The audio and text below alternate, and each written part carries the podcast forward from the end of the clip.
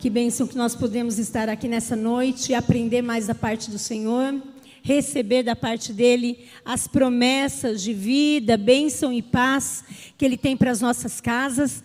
E nós realmente não poderíamos é, manter né, esse tempo sem antes clamar pelos nossos irmãos, né? Outras, outras guerras existem e nós Sempre devemos, como cristãos, nos colocar nas brechas, clamando sempre por, por paz, clamando para que a justiça de Deus seja feita aqui na terra. E esse é o nosso papel, essa é a nossa missão. E o que depender de nós também, levarmos paz a todas as pessoas, amém? E eu queria hoje trabalhar rapidamente com você sobre outro tipo de conflito, sobre outro tipo de guerra, que muitas vezes se instala dentro das nossas casas. E nessa semana agora a gente comemora o Dia das Crianças, e essa igreja basicamente ela é constituída de famílias com crianças, com filhos pequenos ainda. Então é muito concernente esse texto, é muito muito próprio, propício para esse momento, é, esse assunto e esse tema. E muitas pessoas já estão viajando, né, por causa do recesso estudantil. É, esse ano ainda são duas, duas semanas, então já tem vários pais que já estão aí passeando com as crianças, descansando um pouquinho. Isso é bênção, isso é muito bom, é saudável para a família, para a convivência, né? Pais e filhos. É a famosa semana do saco cheio. E aí a gente pergunta: saco cheio do quê? Né? Os professores estão de saco cheio, às vezes, das crianças. Em casa, os pais estão meio de saco cheio das crianças. Porque criança dá canseira. Concordam comigo? Eu já não tenho mais criança, mas já tive. E é bem, bem a verdade. As crianças cansam um pouco, mas as crianças são bênção. Agora mesmo acabei, eu acabei de desarmar uma turminha ali no canto. Tinha uma turma ali de uns seis, sete menininhos ali deliciosamente brincando. E eu fui lá e falei: não pode. Eles me olharam assim com uma carinha triste. Eu falei: agora não. No final vocês podem de novo ficar aí e brincar. Agora não dá, porque vocês estão falando muito alto, não é? Porque criança é assim, criança fala alto. Então a gente pode sempre educar, ensinar as crianças, mas sempre com amor. Acho que eles não receberam muito a minha, a, a minha assim, senta com a mamãe com muito amor. Acho que não mas é sempre com muito amor que a gente vai falar nas nossas casas, né? Com os nossos filhos. Então, que essa palavra nessa noite fale ao teu coração de uma maneira é, tremenda, de uma maneira grandiosa, amém? Porque a promessa de Deus para a nossa vida é promessa de Deus de como a gente deveria viver e que se a gente viver assim vai ser bom para a gente. Deus é tão lindo e tão poderoso que Ele não dá nenhum assunto ou nenhuma maneira de viver sem antes ele ensinar como fazer e fazer bem feito. Esse é o poder transformador da Bíblia. Este é o poder transformador e de ensinamento precioso para as nossas vidas, a palavra de Deus. Então eu quero ler com você Efésios, Efésios 5, e eu vou ler aqui na mensagem. Eu acabei de ver com a Aline, a gente não tem aí para transmitir a, na mensagem. E eu quero ler nessa linguagem porque é uma maneira muito fácil de entender. E nós ainda estamos em Efésios, né? Nós nos mudamos para Efésios há um tempinho atrás e nós ainda estamos em Efésios. Tivemos aí duas semanas de, de folga porque nós tivemos aí as visitas do pastor Eliseu, da pastora Telma, mas nós vamos retomar a nossa, a nossa estadia em Efésios. Então eu quero ler com você sobre isso, que o Espírito Santo fale ao teu coração, amém? Que você receba isso para o teu coração. E eu quero deixar uma frase do, de Billy Graham para você que diz assim: em cada encontro que você tem com Deus, Ele tira algo seu e coloca algo dele. Amém? É isso que o Senhor vai fazer nessa noite. Ele vai tirar algo seu, algo meu. Às vezes a gente não gosta muito, mas Ele vai deixar com a gente algo dele. E a gente vai ver que é muito melhor do que aquilo que muitas vezes a gente não quer entregar, né? Então eu quero ler com você Efésios 5, que diz assim: é grande, mas, mas é, é uma bênção. Então presta atenção, não, não, não fique distante, né, dessa palavra aqui. Diz assim: Observem bem o que Deus faz e façam o mesmo. Ajam como filhos que aprendem com os pais. E o que Deus faz é principalmente amar vocês. Aprendam com Ele a vida de amor. Observem como Cristo nos amou. Seu amor não foi contido, foi extravagante. Ele não amou para receber algo em troca, mas para dar tudo de si. Então, queridos, amem da mesma maneira. Não permita que o amor se transforme em paixão carnal. Vocês podem cair na, na ladeira escorregadia de promiscuidade, da perversão ou da cobiça desenfreada. Ainda que alguns gostem de uma fofoca, os seguidores de Jesus devem usar a língua pra, para o melhor. Nada de falar besteira e baixaria. Isso não condiz com o estilo de vida de vocês. Ação de graças sempre deve ser a marca da nossa linguagem. Usar as pessoas, a religião ou qualquer outra coisa apenas para levar vantagem, que também é um tipo de idolatria, não levará vocês a nada, muito menos a um lugar próximo do reino de Deus e de Cristo. Não se deixem levar por este papo de religiosidade. Deus fica furioso com pessoas que transpiram religião, mas não querem nada com Ele. Não sejam nem mesmo amigos de pessoas assim. Antigamente vocês tateavam na escuridão, mas hoje a situação é outra. Vocês estão em espaço aberto agora. A brilhante luz de Cristo ilumina o caminho. Por isso, nada de ficar tropeçando por aí. Fiquem firmes. Procurem o que é bom, certo e verdadeiro. Isso sim condiz com a luz clara do dia. Descubram o que agrada a Cristo e comecem a praticar. Não desperdicem tempo em trabalho inútil, que para nada serve, é caminhar na escuridão. Ao contrário, denunciem a baixeza dessas coisas. É uma vergonha passar a vida fazendo tudo escondido, com medo de que alguém descubra. Deixem que toda essa escuridão repugnante enfrente a luz e descubram como serão atraentes à luz de Cristo. Acordem, ressuscitem para a vida e Cristo mostrará a luz para vocês. Portanto, olhem por onde andam, usem a cabeça, aproveitem ao máximo cada oportunidade. Vivemos tempos difíceis. Não se descuidem. Tentem entender o que o Senhor quer de vocês. Não busquem alegria se embriagando com vinho. Isso acaba em libertinagem e imoralidade. Ao contrário, bebam do Espírito de Deus à vontade. Cantem hinos, não músicas de boteco. Cantem música que brota do coração para Cristo. Cantem louvores por tudo, pois de qualquer situação pode surgir um tema para uma canção a Deus, o Pai, em nome do Senhor Jesus Cristo. Por respeito a Cristo, sejam educados e tenham respeito uns pelos outros. O primeiro título aqui que eu comecei a ler em Efésios 5 diz assim: é hora de acordar. E é um baita de um texto mesmo, né? Um baita de um chacoalhão para a gente acordar. Um baita chacoalhão para a gente ficar esperto de como é que o cristão deve andar e caminhar.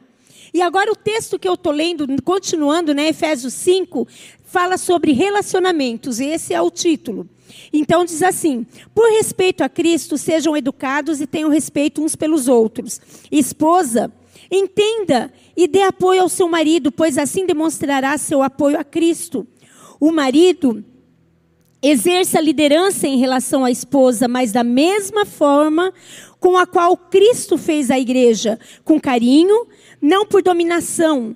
Assim como a igreja se submete à liderança de Cristo, a esposa deve submeter-se à liderança do marido. Marido, dê o máximo, dê o máximo de amor à esposa. Faça como Cristo fez pela igreja. Um amor marcado por entrega total. O amor de Cristo torna a igreja íntegra. Suas palavras evocam a beleza dela. Tudo que ele faz e diz tem o, o propósito de exaltar o melhor dela e extrair. Ele quer vê-la vestida de branco, brilhando, santa. E assim, é assim que o marido deve amar a esposa, até porque estará fazendo um bem a si mesmo. Uma vez que, que ambos são um pelo casamento, deve amar a esposa, até porque estará fazendo até porque deve estar fazendo o bem a si mesmo, uma vez que são um pelo casamento. Ninguém maltrate o próprio corpo, em vez disso, alimenta e cuida dele. É assim que Cristo nos trata. Nós que somos a sua igreja, porque somos parte do seu corpo. É por isso que um homem deixa pai e mãe para se casar e cuidar de sua esposa. Não são mais duas pessoas, pois eles se tornam uma só carne. É um grande mistério. Nem, nem eu o apóstolo Paulo falando, né? Nem eu o entendo plenamente. O que fica claro para mim é o modo de Cristo tratar a igreja. Isso mostra como o marido deve tratar a esposa. Ao amá-la, está amando a si mesmo. E a esposa deve tratar o marido com o devido respeito. As feministas às vezes não gostam muito desse texto, né? Os maridos às vezes muito machistas gostam um pouco mais desse texto quando entendem da maneira errada. Mas há uma promessa linda e maravilhosa para nós, para a família. Quando nós entendemos o poder dessa palavra e desejamos viver da maneira que está aqui. Para o marido parece muito bonito quando fala, esposa, seja submissa ao seu marido. Mas qual é a missão do marido? Nós conversamos esse tema em maio do ano passado quando era é, o mês da família, né? A gente falou sobre isso. E o que você melhorou de lá para cá, marido? E você, esposa, o que você melhorou de lá para cá? E quando a gente se familiariza bem com o assunto, a gente começa a ter uma facilidade maior de praticar aquilo. Por isso nós precisamos nos familiarizar com aquilo que a Bíblia ensina, para que a gente consiga de maneira menos sofrida obedecer o que o Senhor nos ensina. Então aqui diz que o marido precisa amar a esposa como Cristo amou a igreja, aquele amor de morte que a gente já conhece. Um amor incondicional, um amor de entrega total e restrita, sem condição. Não é, vou te amar se você fizer tal coisa para mim. Vou te amar se. Não, é um amor incondicional. Esse é o amor de Cristo para com a igreja. E a esposa, então, vai estar debaixo dessa missão que a gente pode falar assim: ai, pastora, já estou careca de saber. Mas como você melhorou de maio do ano passado para cá? Como que essa palavra entrou na tua vida de tal maneira que você desejou exercer isso, estando debaixo de uma missão que não é fácil? A missão do homem é nos amar e se entregar pela gente. Então, debaixo dessa missão, a gente tem alegria em se colocar. Então há um princípio, parece, até parece que é bem fácil quando se trata de marido e mulher, mas não é. Se a gente não amar isso, e se a gente não entender que é promessa de vida, bênção e paz para nossa casa, a gente não deseja viver isso. Porque a gente tem o nosso egoísmo, a gente tem a nossa maneira de entender, mas essa é a verdade de Cristo para nós. A nossa casa pode ser uma bênção, a nossa casa pode ser um referencial. O nosso casamento pode atrair outros casais para que venham amar a Deus. Que a partir do momento que eu entendo isso, eu posso ensinar isso para que outros também entendam. Para que a gente viva a bênção do Evangelho.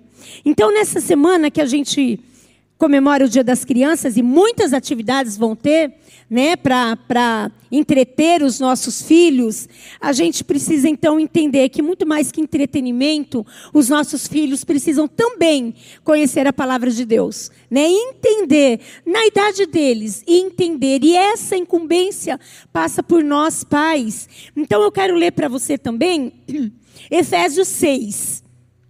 Efésios 6, que fala então desse relacionamento pais e filhos, né? Não tem como a gente falar de filhos sem a gente falar de casa, de lar, de família, de relacionamento, de vida em comum dentro das nossas casas, né?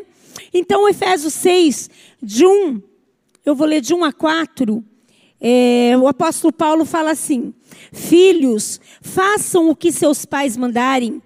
É bom, por, é bem É bem por aí mesmo. Honra, vou ler de novo. Está tão pequenininha a letra aqui que eu quase não estou conseguindo. Por isso que é bom ler aqui, né? Mas vamos lá, aqui é clarinho, letra grande. Vou lá, vou ler de novo. Filhos, façam o que seus pais mandarem. É bem aí, é bem por isso mesmo. Honre pai e mãe. É o primeiro mandamento que traz uma promessa para que você possa viver bem e ter vida longa. Pais, não provoquem seus filhos, sendo duros demais com eles. Tratem de segurá-los pela mão para guiá-los no caminho do Senhor. Então, depois de ler essa, essa promessa maravilhosa de uma casa deliciosa de se viver, onde não se tem fofoca, onde não se tem diz-que-diz-que, onde não se tem maus tratos, onde não se tem toda, toda sorte de, de queda e de pecado, que o apóstolo Paulo fala aqui em Efésios 5, é só viver bem, é só viver gostoso, é só acabar o dia de trabalho, ir para casa e desfrutar do restante de tempo que se tem para desfrutar entre marido e mulher e junto ali com os filhos. E eu comecei falando que eles dão canseira. Por que criança dá canseira? Porque a, a, criança ela tem muita energia, ela tem muita criatividade, ela tem muita pergunta para fazer, ela é incansável. E a gente já, pai, mãe, adulto, a gente já passou um pouquinho dessa fase da criança e a gente já se cansa mais fácil. Mas a gente precisa entender que é a gente que vai tirar todas as dúvidas deles, é a gente que vai orientá-los na palavra. E os pais que tem a dinâmica de orar por seus filhos, vão encontrar em qualquer momento da história a intervenção de Deus para mudar a história dos filhos. Isso é bênção. Por isso que a gente não pode cansar nunca de orar para os nossos filhos. Às vezes dá a impressão assim, ai, já cresceram, já estão formados, já casaram. E a gente fala, ai, agora está aliviado, né? A, a minha missão. Não nós vamos continuar como pai e mãe orando pelos nossos filhos. E muitas vezes agora em dose dupla, porque vem os netos que são os filhos dos nossos filhos. Nós vamos orar então para a família que eles constituíram. Então a nossa oração, uma vez de pai e mãe, nunca vai acabar. Então nós precisamos ser incansáveis nisso. E o tema da minha palavra nessa noite é: protejam os seus filhos. Protejam os seus filhos. E como é que a gente pode proteger os nossos filhos? A palavra de Deus em Romanos 8,31, também falada pelo apóstolo Paulo, diz assim: Se Deus é por nós, quem será contra nós? Se Deus é por nós, quem será contra nós? E aí a gente fala: eu já tenho Deus, meu marido já tem Deus, Deus já está na nossa casa, então ninguém é contra nós. Agora você que tem filho e filha aí pequenininho ainda, você sabe que de vez em quando vira um pé de guerra dentro de casa, não vira? Entre os irmãos, ou, ou uma situação que o filho não quer obedecer o pai e a mãe, e a gente fala: meu Deus, esse dia não vai acabar. Meu Deus, que hora que essas crianças vão dormir? Não é? Mas a palavra de Deus diz que se Deus é contra nós, sabe o que é que pode ser? Se Deus é por nós, sabe o que é que pode ser contra nós? Nós mesmos. Nós mesmos nos colocamos numa posição que a gente impede de Deus fazer a obra dele, cumprir a promessa dele dentro da nossa, da nossa casa, dentro da nossa vida. Se Deus é por nós, só nós mesmos para ser contra nós. E a gente então precisa estar atento. Por isso aqui é, o apóstolo Paulo já dá esse título, né? Acordem. Acordem, a gente tem que acordar para cuidar da nossa casa, para cuidar dos nossos filhos. Nós não devemos terceirizar a educação, nem a intelectual, nem a espiritual, para outras pessoas. Nós temos que educar e ensinar os nossos filhos. É claro que a gente vai ter o nosso grupo de apoio dentro da casa, na escola, na igreja. Nós vamos ter, mas essa responsabilidade é nossa como pai e mãe. Nós precisamos entender que se nós orarmos por eles de maneira incansável, na hora que precisar de uma intromissão ou de uma intervenção divina, ela vai acontecer. E a gente então descansa no Senhor, sempre descansa os nossos filhos na mão, no altar, no colo do Senhor. Amém? A salvação da nossa casa, a salvação da nossa vida já veio por intermédio de Jesus Cristo. É o cumprimento divino da promessa dada a Abraão de abençoar todas as famílias da terra. A promessa já se cumpriu. Cristo já veio. Mas agora cabe a mim e a você abençoar as famílias da terra. E a começar a nossa a começar a nossa família. Eu tenho que cuidar como mãe esposa da minha casa, meu marido tem que cuidar como pai e marido dentro da nossa casa. Nossos filhos entendendo essa promessa de honrar pai e mãe, de obedecer para que prolongue os dias e tudo vai bem. E a gente, como pai e mãe, a gente não deve provocar a ira dos nossos filhos. Antes, a gente tem que conduzi-los pelas mãos ao caminho do Senhor. E se funcionar assim, se der certo assim, que bênção vai ser. Mas é possível dar certo assim, e o Senhor quer que dê. Então, essa, essa leitura aqui na mensagem não, deixa dúvida para a gente, é um texto lindo, de fácil entendimento. E cada vez então que a gente vai aprendendo alguma coisa, cada vez que a gente vai tendo um ensinamento, cabe a nós como é que a gente quer executá-lo. Então, às vezes a gente fala assim, ai, mas eu já li isso, ai, mas eu já sei isso. E aí a gente precisa avaliar e analisar de maneira sincera. Isso já tem feito o efeito para que foi escrito dentro da nossa casa, dentro das nossas vidas, como anda o nosso casamento, como anda o nosso relacionamento com os pais, como anda o relacionamento dos irmãos.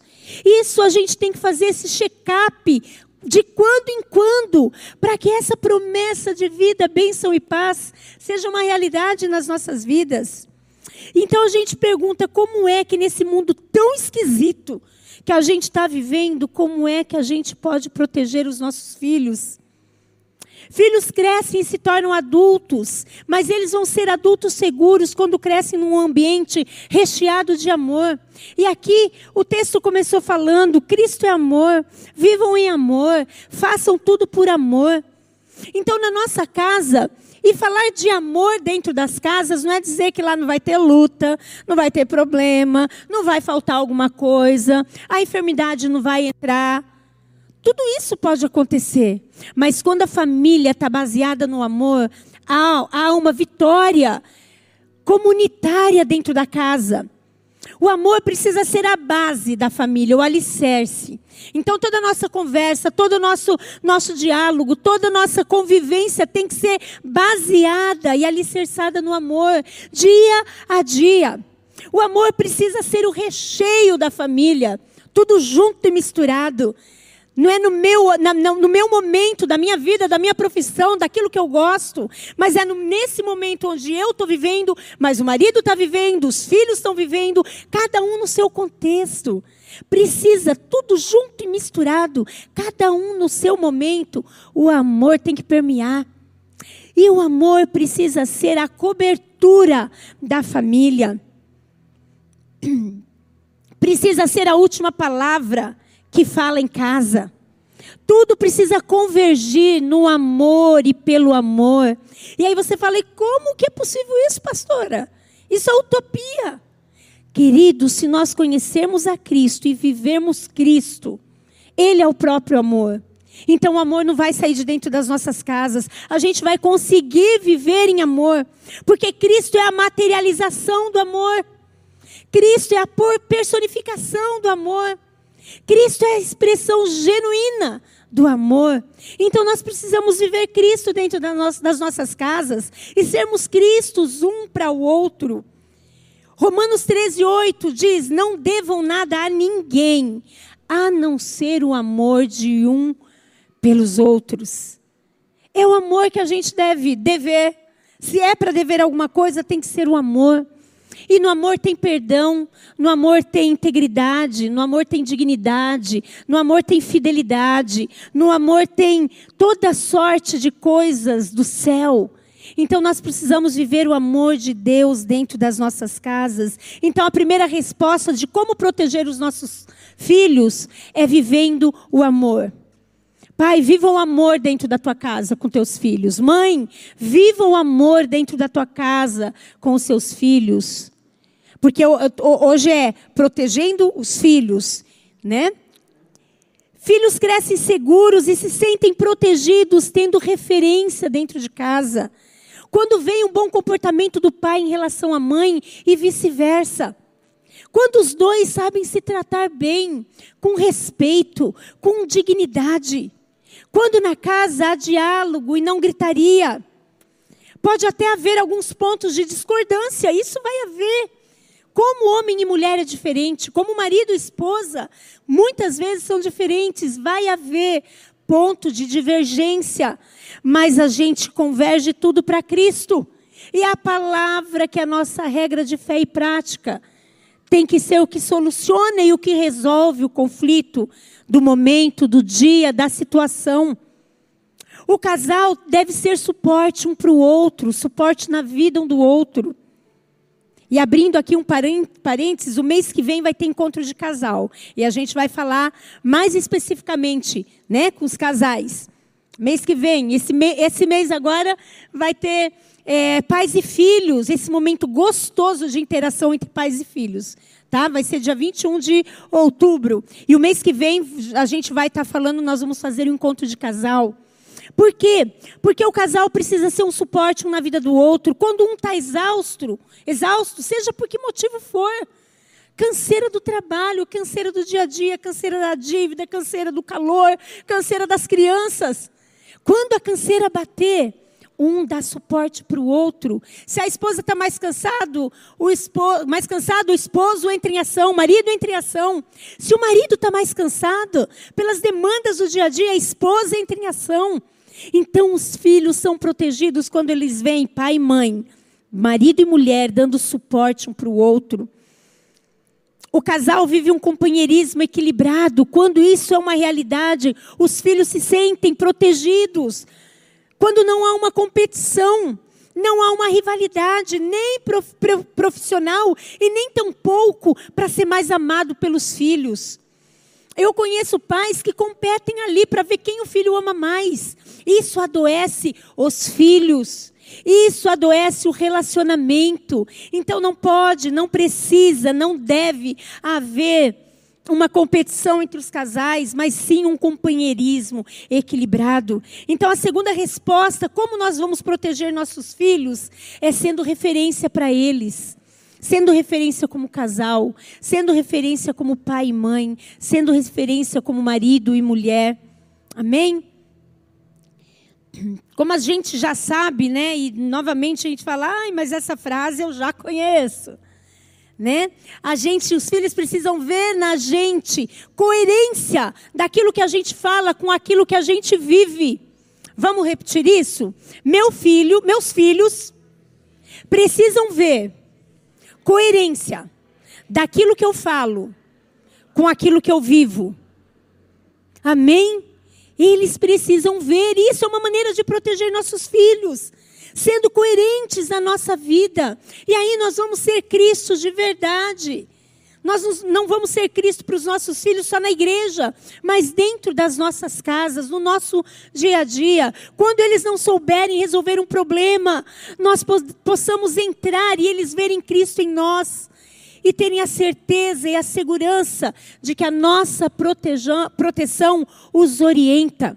Então nós vamos proteger os nossos filhos quando nós amamos verdadeiramente com o amor de Cristo, quando nós somos referência para eles eles vão ver Cristo e quando eles veem em nós coerência na nossa vida.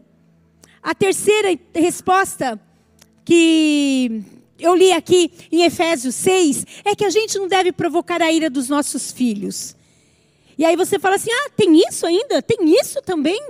A gente está por aqui de coisa para fazer, eles só estudam, precisam tirar nota. Eles vêm com um monte de coisa para a gente ouvir e resolver.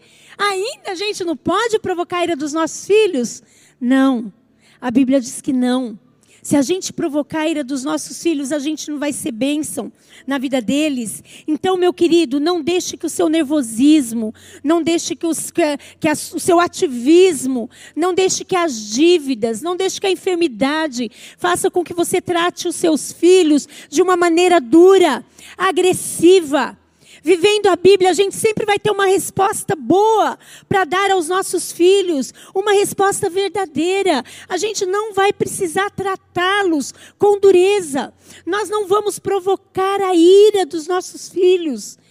E aí a gente fala, mas é muito difícil. Pastor, é quase que impossível. Não, a palavra de Deus diz que nós temos resposta na palavra para tudo para tudo. Nós podemos orientar os nossos filhos na palavra, porque as nossas experiências próprias são boas. São boas para o adulto, são boas para a criança, mas às vezes falha. E a experiência que foi bom para mim, foi boa para mim, pode não ser para você. Mas a palavra de Deus, ela é boa para mim e para você. A palavra de Deus não falha, a palavra de Deus não erra. Se nós seguirmos o gabarito, a nossa família vai ser bênção. Amém? Então, que a gente aprenda todo esse, esse ensinamento da palavra do Senhor e a gente seja bênção na vida dos nossos filhos. Essa é a semana da criança. Às vezes teu filho pediu um baita de um presente. Nem sei se hoje em dia ainda dá presente, se não dá, né? Eu não tenho mais criança. Mas às vezes a criança pede um presente e você, para desencargo de, de, de consciência, dá aquele presente, quando na verdade o presente que os nossos filhos precisam é a nossa presença. Então, muitas vezes nós vamos ter que abrir mão de alguns valores que para nós é tão importante. Nós vamos ter que abrir mão de um tempo que para nós é tão precioso, para que os nossos filhos sejam edificados, para que os nossos filhos sejam protegidos desse mundo tenebroso, que é o que a palavra de Deus diz. Deuteronômio 6, 5 e 9 diz assim: Ame o Senhor, o seu Deus, de todo o seu coração, de toda a sua alma, de todas as suas forças. Que todas essas palavras que hoje te ordeno estejam em seu coração. Ensine-as com persistência a seus filhos. Converse sobre elas quando estiver sentado em casa. Quando estiver andando pelo caminho, quando se deitar, quando se levantar. Amarre-as como um sinal nos braços prende-as na testa, escrevam nos batentes das portas da sua casa e em seus portões. Por isso que a palavra de Deus precisa ser vivida por nós adultos. Porque se a gente prega uma coisa, mas a gente não vive, eles vão nos questionar. Por isso que nós precisamos amar a palavra de Deus e falar: Pai, apesar de mim, me muda. Apesar de mim, me usa. Porque às vezes a gente é meio soberba e a gente acha que a gente não precisa de mudança. E Deus, ele tem uma habilidade maravilhosa. Ele tem uma vontade, um poder tremendo de mudar as nossas histórias. Deus pode fazer isso. Ele é habilidoso para mudar algum conflito que, que entrou dentro da nossa casa. Mas nós precisamos ter vontade de que isso mude. Deus ele não invade as nossas vontades, mas quando nós conhecemos a palavra, a gente vai conhecendo qual é a vontade dele. E por aí, conhecendo a vontade dele, a gente permite com que a habilidade dele se faça presente dentro da nossa casa. A habilidade de Deus sem a nossa vontade não vai dar em nada. Porque Deus não tem poder?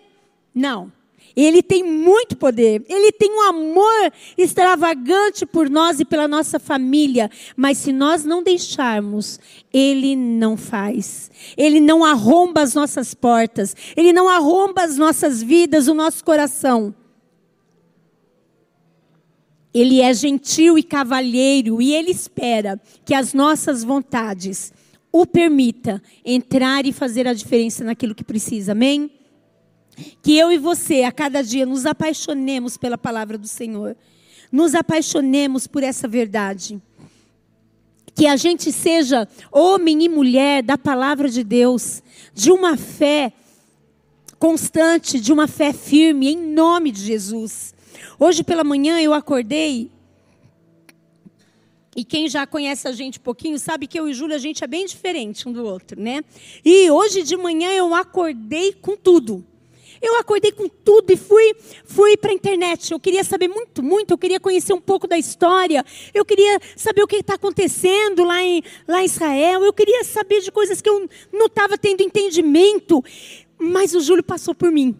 E quando ele passou por mim, eu grudei. Falei, não, não, vem cá, vem cá, é muito mais fácil aprender dele do que da internet. Aí eu falei, vem cá, vem cá, eu tenho um monte de coisa para te perguntar. E eu fui bombardeando o Júlio, com pergunta, com pergunta, com pergunta. Aí, quando eu vi que ele, ele falou, calma, Vilma, calma, você vai pregar sobre isso? Eu falei, não vou, mas eu queria entender algumas coisas que eu não entendo. E eu fui e tacando foguete, tacando pergunta, e bombardeando. A Vitória e a Júlia estavam perto, né? elas ficaram assim. Eu falei, não, porque o meu tempo é curto, eu tenho que voltar para a palavra. O meu tempo é curto. Mas eu vi que chegou no momento que eu tinha que me calar. Porque eu falei, se eu perguntar mais alguma coisa, eu vou passar do ponto. Né? Eu ia deixar ele nervoso, porque ele, tudo que ele me respondia, eu ainda queria saber mais, mais, mais. Mas nós, como esposa, nós temos que saber a hora de calar. Nós temos que saber a hora de, de nos calar e deixar o Senhor nos acalmar. Aí sabe o que, que eu fiz? Eu fui fazer um chá. Vai, eu vou fazer um chá, porque eu tenho que voltar lá para o escritório, lá para o quarto, tenho que estudar. Eu fiz um chá, esqueci de tomar o chá.